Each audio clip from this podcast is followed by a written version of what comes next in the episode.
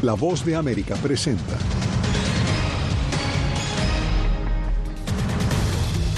Violencia en Ecuador. Hombres armados interrumpen transmisión de televisora en Guayaquil y amenazan a periodistas. El expresidente Donald Trump alega ante Corte de Apelaciones que no se le puede imputar cargos criminales por el asalto al Capitolio.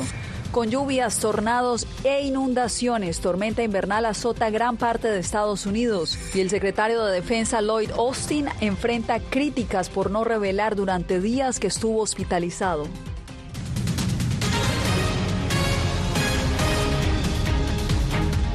Bienvenidos al Mundo del Día. Iniciamos esta transmisión desde Ecuador, donde la seguridad continúa deteriorándose. Una televisora en Guayaquil fue tomada por hombres armados en plena transmisión en vivo. Se conoce también que los incidentes se trasladaron a las calles y también a la universidad de esa misma ciudad, la Universidad de Guayaquil. Vamos con nuestro corresponsal en Quito, quien nos acompaña en vivo y en directo, Néstor Aguilera. ¿Cuál es la situación en este momento? Cuéntanos. Yasmín, se trata nuevamente de una jornada inédita para los ecuatorianos, marcada por extremos índices de violencia en todo el territorio ecuatoriano, pero principalmente en la ciudad de Guayaquil. El hecho más importante que se ha producido en las últimas horas y como vemos en imágenes, está vinculado con la toma de una estación de televisión. TC Televisión, cuya sede central está localizada en la ciudad de Guayaquil, este mediodía fue tomado por personas pertenecientes a una organización criminal mientras transmitía en vivo. De forma paralela también durante las últimas horas se han producido otros hechos de violencia, principalmente en el considerado puerto principal, segunda ciudad más importante del Ecuador. La violencia, como podemos apreciar, amigas y amigos, ha sido extrema durante la toma de la televisora que se extendió durante buena parte de esta tarde y que tuvo, como vuelvo repito, protagonistas a criminales de una organización no identificada hasta el momento. Esperamos el paso de los minutos también y las siguientes horas para obtener ya el balance oficial de lo que ha sido esta toma en la ciudad de Guayaquil. Además, se produjeron hechos eh, violentos en la Universidad Estatal de esa ciudad, protagonizados también por otras organizaciones criminales. En las últimas horas ha habido eh, incendios de vehículos de la Policía Nacional, secuestros de al menos siete servidores policiales, una situación caótica que como vemos también en la ciudad de Quito, ha estado motivada precisamente por la presencia de personas que están a esta hora saliendo con el permiso de las empresas hacia sus hogares frente a esto. Así es, Néstor. La situación de seguridad ha ido escalando mes a mes, pero lo que estamos viendo hoy llega luego de la fuga de un líder narcotraficante de una cárcel. ¿Cómo han reaccionado hasta el momento las autoridades? Sabemos que el presidente emitió un decreto hoy declarando a varios grupos criminales como terroristas. Más de una veintena de organizaciones criminales, entre ellas los lobos y los choneros, han sido decretadas como parte de este grupo de organizaciones terroristas, como tú lo has mencionado, Yasmín, a partir del decreto ejecutivo expedido esta tarde por el presidente Daniel Novoa y que corresponde también a el estado de excepción que fue anteriormente dispuesto por el gobernante en todo el territorio nacional durante dos meses. Esto frente a la ola de violencia generalizada que ni siquiera con este estado de excepción se ha podido detener. Las, dos, las próximas horas serán clave dentro del tratamiento de los diferentes operativos que llevan adelante principalmente las Fuerzas Armadas y la Policía Nacional en todo el territorio nacional. Tú lo has dicho, las próximas horas serán clave para conocer los detalles de lo que está sucediendo en este momento. Te agradezco por el reporte, Néstor, y quedamos atentos al desarrollo de esta noticia. Ahora regresamos a Washington porque el expresidente Donald Trump se presentó en la Corte de Apelaciones de la capital estadounidense este martes, donde se escucharon argumentos a favor y en contra de su solicitud de, eh, inmunidad. Celia Mendoza, él asegura que no se le pueden imputar cargos criminales por el asalto al Capitolio ¿Qué posibilidades hay de que fallen a su favor? De acuerdo a lo que pudimos escuchar durante esta jornada, hay mucho escepticismo por parte de las tres juezas, quienes estuvieron pendientes de los argumentos de la defensa, así como de la fiscalía, y se espera que durante las próximas semanas puedan entregar un fallo. Sin embargo, los cuestionamientos fueron claros.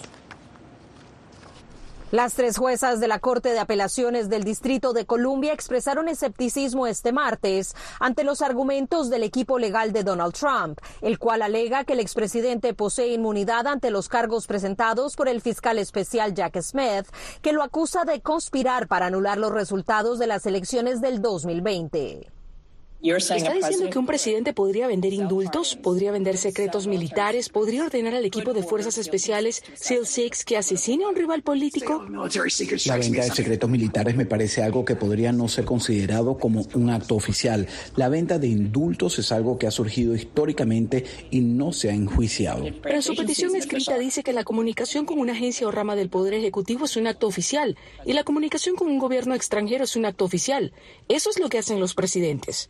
La pregunta hipotética de la jueza federal Flores Pan fue usada por el abogado acusador James Pierce a cargo de la presentación del fiscal especial Jack Smith, quien respondió a los argumentos esgrimidos por el representante de Trump. Si he entendido bien a mi amigo del otro lado, dice aquí que un presidente ordena a su equipo SEAL que asesine a un rival político y dimite, por ejemplo, antes de un juicio político. No es un acto criminal. El presidente vende un indulto, renuncia o no es destituido. No es un delito. Creo que es un futuro extraordinariamente aterrador. Mientras el exmandatario insiste que es víctima de una persecución política. Creo que sienten que esta es la forma en que van a intentar ganar y no es así.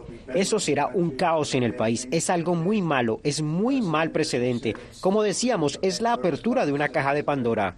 Se espera que la Corte acelere este proceso para dar un fallo lo antes posible, ya que debido a esta decisión se ha frenado el caso que se mantiene en esa Corte en contra del exmandatario después de que la misma jueza Tania Chatkin decidiera que no existía inmunidad, lo que llevó al equipo de la defensa de Trump a presentar este caso a la Corte de Apelaciones. Este sería un caso definitivo, ya que de dársele este beneficio quedaría con completamente absuelto de cualquier cargo.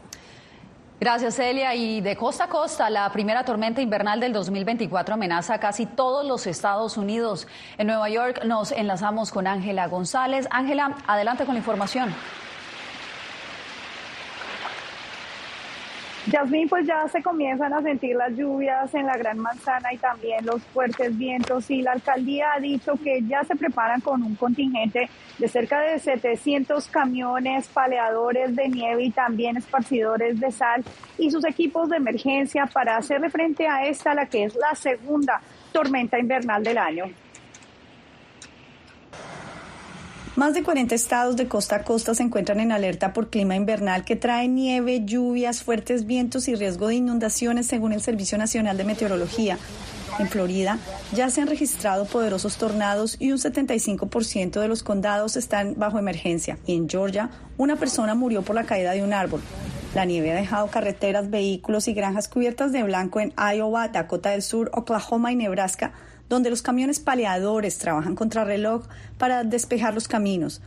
Nueva Jersey declaró el estado de emergencia y en Nueva York las autoridades emitieron una alerta por nieve y posibles cortes de electricidad. Los organismos de la ciudad y las compañías de servicios públicos están en consultas permanentes con la Oficina de Emergencias y el Servicio Meteorológico Nacional con el fin de preparar al personal para el mal tiempo porque eso podría involucrar rescates, cierres de tráfico en carreteras y desvíos debido a la caída de árboles. Algunos distritos escolares cerraron las escuelas este miércoles. Ya se registran cancelaciones en los aeropuertos y se anticipan más según FlightAware. Varias tormentas que se desplazan rápidamente dejaron a cientos de usuarios sin electricidad en el estado de Washington. Personas que trabajan a la intemperie toman medidas adicionales ante el clima extremo. Ahorita sí, está, este, se hace complicado más que nada en, la calle porque pues se resbala uno a veces, pero pues todo es con precaución. Pues. Usando esto, igual se sufre un poquito, pero pues ya está más precavido más que nada.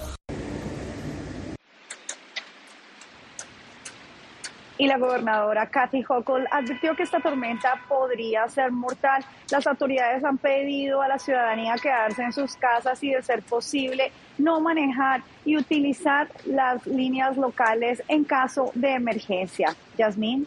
Hay que tener precaución, Ángela, gracias. Y justamente el 2023 es oficialmente catalogado como el año más caluroso registrado en el planeta. El Servicio de Cambio Climático Copérnico de la Unión Europea confirmó que, para un, que por un margen sustancial el año pasado fue probablemente el más caliente de los últimos 100 años. En promedio, en 2023 el planeta estaba en 1,48 grados Celsius más caliente que en el periodo preindustrial de 1850 a 1900, cuando los humanos comenzaron a quemar combustibles fósiles a escala industrial.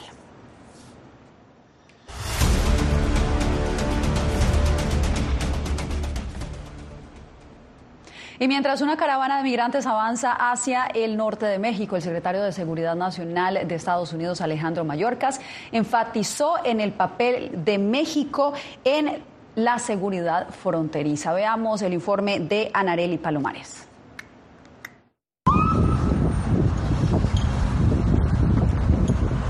La visita del secretario de Seguridad Nacional de Estados Unidos, Alejandro Mayorkas, a Eagle Pass, Texas, no pasó desapercibida para los migrantes que marchan hacia el norte en una caravana que se reagrupó esta semana en Oaxaca. Pues decirle, ya con todo el debido respeto, que por favor trate el tema migratorio como lo que es, un tema humano. No se está tratando dinero, no se están tratando votos electorales.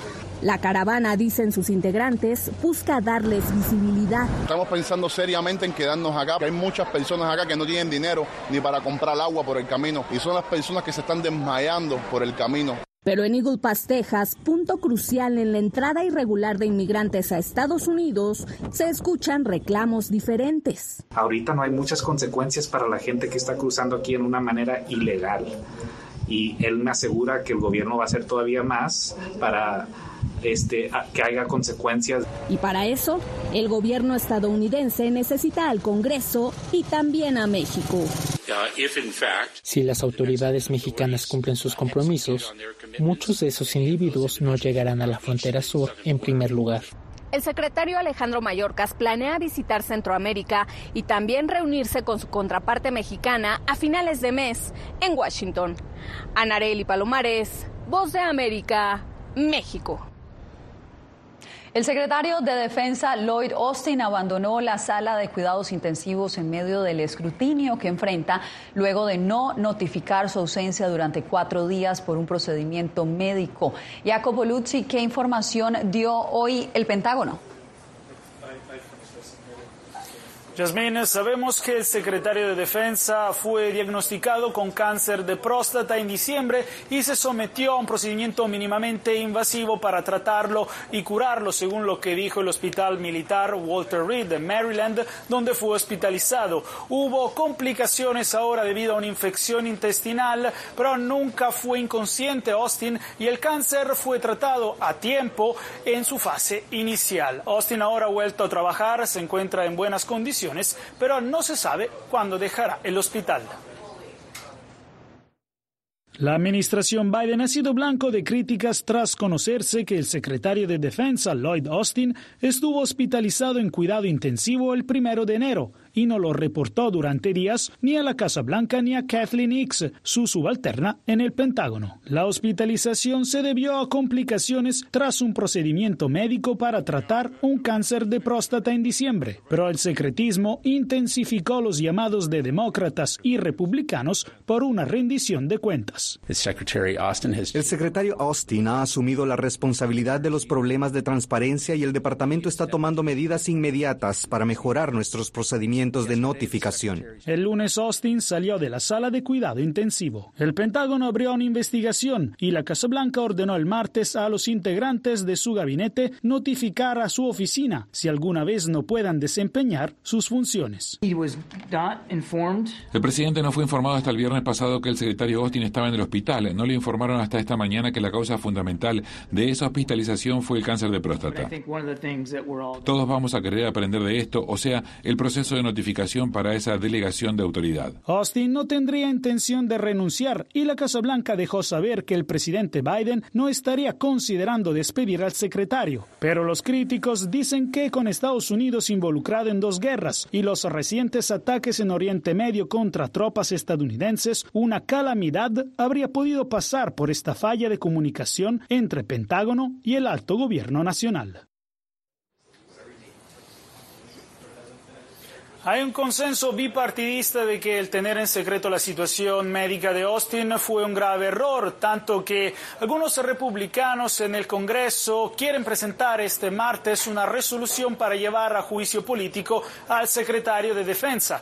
Sin embargo, las posibilidades de que esto pase lucen escasas. Jacobo, gracias. Y Estados Unidos instó a Israel a no impedir que los palestinos se gobiernen a sí mismos. Ese fue el mensaje del secretario de Estado Anthony Blinken durante su cuarta visita al Medio Oriente. Laura Sepúlveda nos amplía.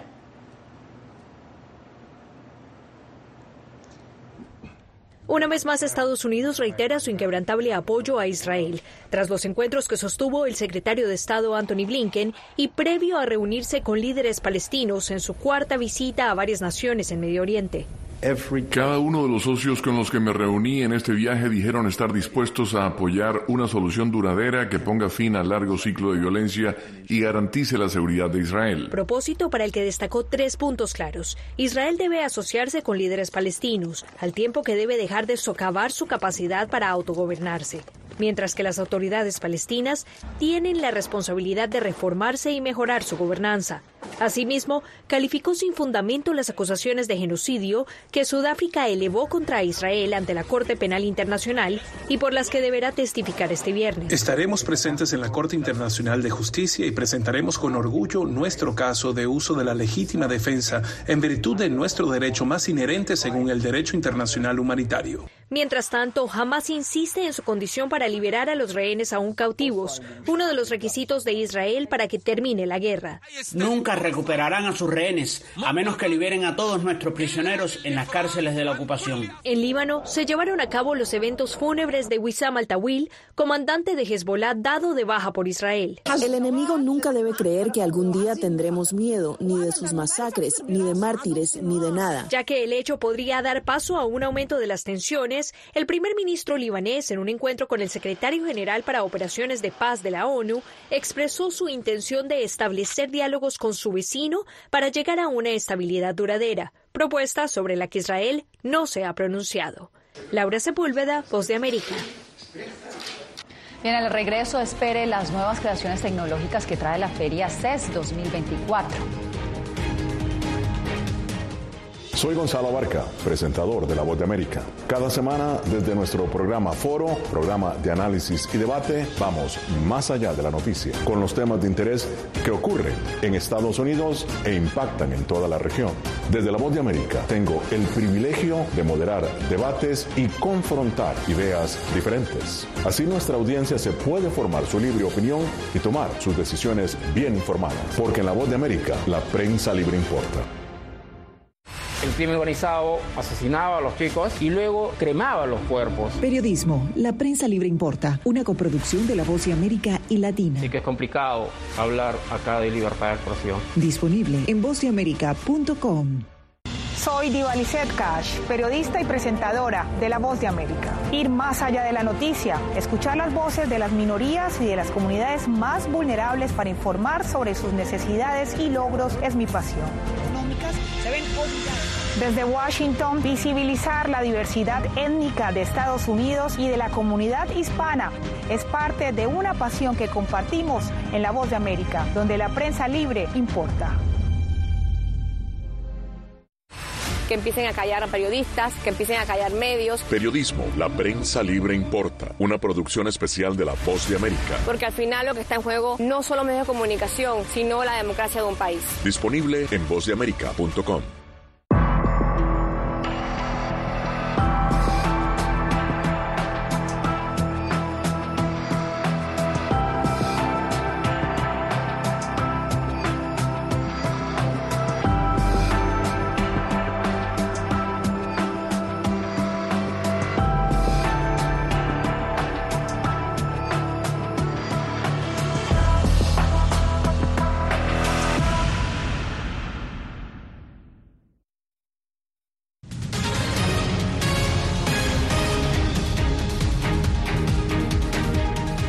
La inteligencia artificial avanza a pasos agigantados y en todos los sectores de la tecnología. Una de las creaciones más curiosas de la feria CES es un alien desarrollado por una empresa internacional. ¿De qué se trata? Alex Segura nos trae las respuestas desde Las Vegas. Aquí en Las Vegas hay una palabra que está en boca de todo el mundo, la inteligencia artificial. Y es que en la edición de este año de la Feria CES, esta tecnología está en todos los sectores, desde el deporte hasta la sanidad, pasando por la alimentación y las artes creativas. Hoy en día, este año, decimos que cada compañía es una compañía de inteligencia artificial. No va a poder avanzar ninguna industria sin ello, una de estas empresas que está creando con inteligencia artificial a ritmo vertiginoso es Miriam Monks. Estamos aquí con uno de sus vicepresidentes. Irán, ¿qué tal? ¿Cómo estás? Bien. ¿cómo Cuéntenos, eh, ¿cómo nació este alien? Bueno, nació en nuestras oficinas de Sao Paulo, en Brasil, como experimento. Queríamos utilizar las últimas tecnologías de inteligencia artificial y queríamos crear algo más físico que se conectara a inteligencia artificial. Wow, y, cuéntenos, eh, ¿puede hablar con él? Sí, por supuesto. Wormhole. ¿Hablas español? Sí, hablo español. Es como beber café marciano. Totalmente natural para mí. Ah, perfecto. Bueno, además es gracioso el tipo. ¿Y estáis trabajando en otras iniciativas con inteligencia artificial? Sí, tenemos otros experimentos novedosos. ¿Quieres acompañarme? Venga, vámonos. Vamos. A ver, a ver qué tenemos preparado por aquí. Ok. Bueno, esto es otro de nuestros últimos experimentos. Es un humano digital utilizando Unreal y utilizando algunas herramientas de NVIDIA. Wow. Y como se imaginan, podemos utilizarlos en hoteles como concierge o en muchos otros escenarios. Fantástico. Bueno, como ven, la inteligencia artificial está en todas partes. No hay mejorías para la prensa en Nicaragua. Un nuevo informe evidencia que el 2023 representó un año difícil para quienes informan sobre la realidad de ese país. Esto al volver.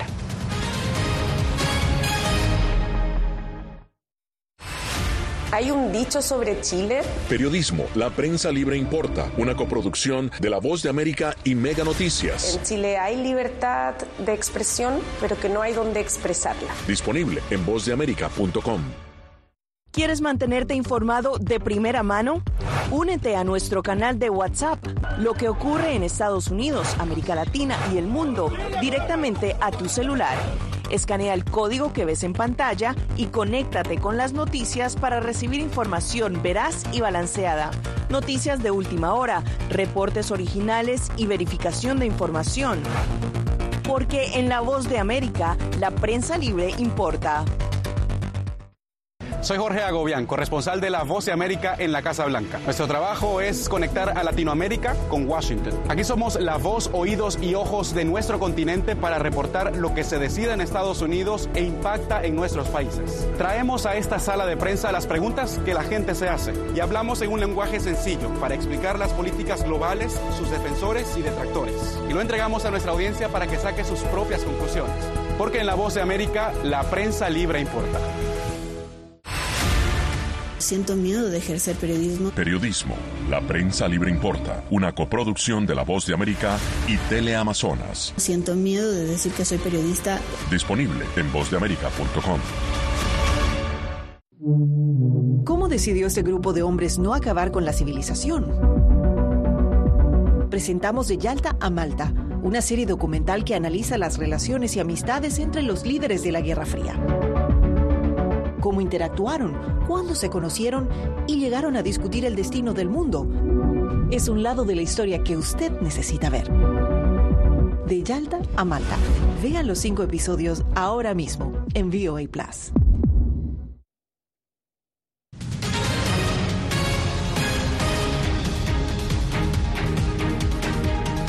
El 2023 representó un retroceso para la libertad de prensa en Nicaragua. Un nuevo informe del colectivo de periodistas independientes reporta que las agresiones contra comunicadores no pararon, pero lo que más preocupa es el exilio de, mucho de muchos de ellos. Donaldo Hernández nos tiene los pormenores.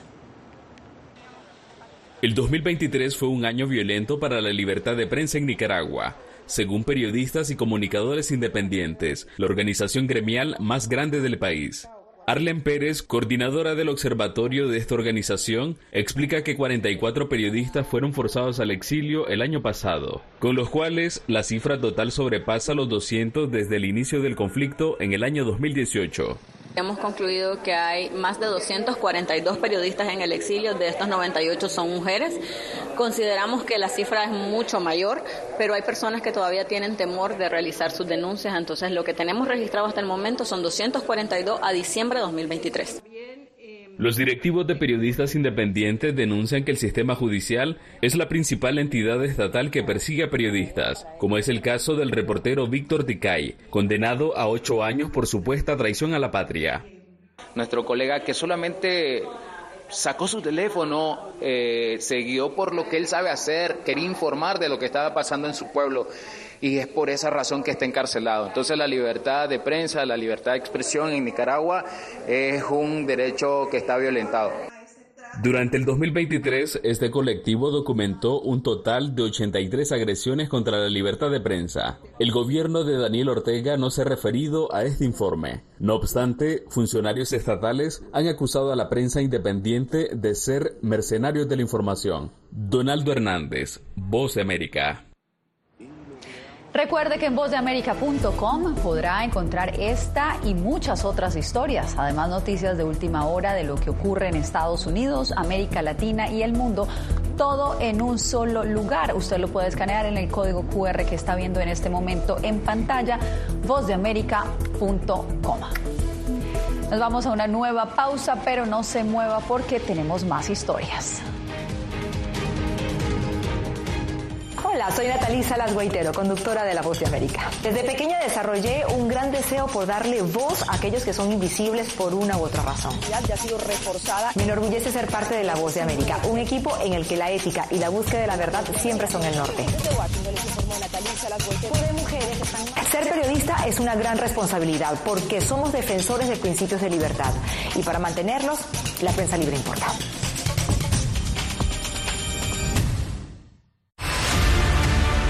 No concibo una democracia sin, sin periodistas. El libreto manda a un conflicto constante con la prensa independiente, con los medios de comunicación. Periodismo, la prensa libre importa, una coproducción de La Voz de América con nuestras afiliadas en la región. Se ejerció esta profesión con mucho eh, miedo. ¿Cuántos periodistas van muertos ya? Por decir la verdad. Disponible en vozdeamerica.com. Soy Fabiola Chambi, corresponsal de La Voz de América en Bolivia. Retratar la complejidad de mi país para una audiencia internacional le ha dado una nueva perspectiva a mi labor como periodista. Desde esa mirada descubro en el día a día que el trabajo que realizo en La Voz de América me ha permitido dar vida a los valores del periodismo profesional. Aquel que les informa a ustedes, nuestras audiencias, con balance, precisión y profundidad. Porque en La Voz de América, la prensa libre importa.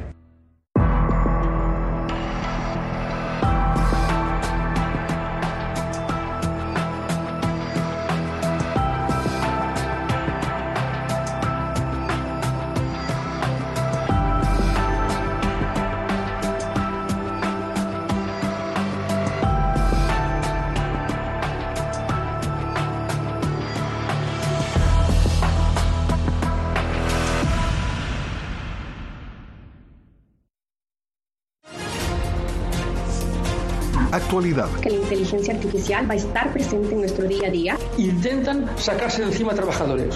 Análisis. El cambio climático está teniendo muchísimos impactos. Que afecta siempre a los más vulnerables. La región necesita ayuda. Debate. Proteger a las escuelas con armamentos. Es una total eh, ridícula, es algo inverosímil. Con la información más allá de los titulares. Todas las semanas por La Voz de América. Desde Washington, le saluda Gonzalo Abarca.